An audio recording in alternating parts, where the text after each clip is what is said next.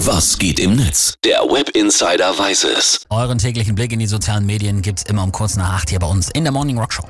Und gerade wird ein Thema bei Twitter besprochen, das uns alle schon mal beschäftigt hat. Vorsicht, wenn ihr das hört, dann könnte es sein, dass euch dabei Birkenstock an den Füßen wachsen. Es geht um den Warentrenner im Supermarkt. Triggerwarnung dafür. Ganz schwieriges Thema. Der User Nietzsche hatte die Diskussion mit einer einfachen Umfrage gestern angestoßen. Und zwar war die Frage, muss man den Warentrenner nach seinem Einkauf hinlegen oder schon davor?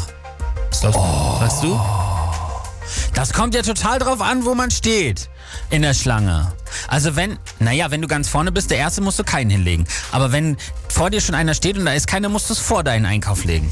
Also ich habe abgestimmt mit natürlich nach dem Einkauf. Über 15.000 User haben abgestimmt und 81,5% haben auch gesagt, danach hinlegen, um zum Beispiel auch zu signalisieren, ich bin jetzt fertig, ja, der nächste ist auch viel besser.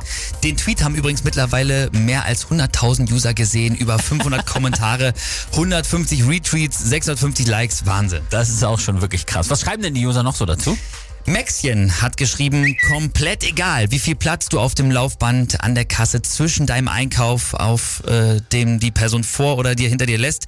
Ein richtiger Allmann wird immer vorwurfsvoll schnaufend den Warentrenner nachträglich noch dazwischen packen. So, und nicht anders. Mir genau. gestern erst passiert.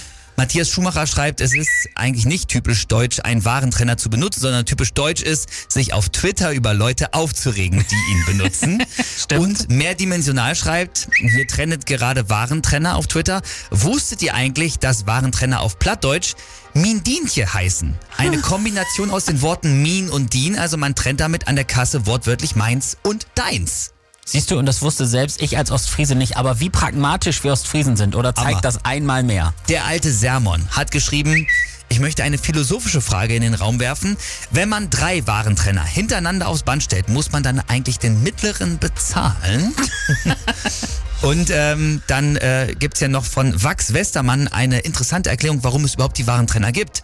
In vielen Fällen ist äh, in den Warentrennern ein sogenannter, äh, ein Magnet integriert, so, der am Ende das Band stoppt. Ne? Wenn der Warentrenner an das Band fährt, dann mhm. stoppt das Band, damit der Scanner nicht überflutet wird. Das ist wie mit der Kontaktschleife an der Ampel. Ist das die Wahrheit oder ist das gelogen? Ich glaube, es gibt es manchmal wirklich. Wenn, dann ist es schlau.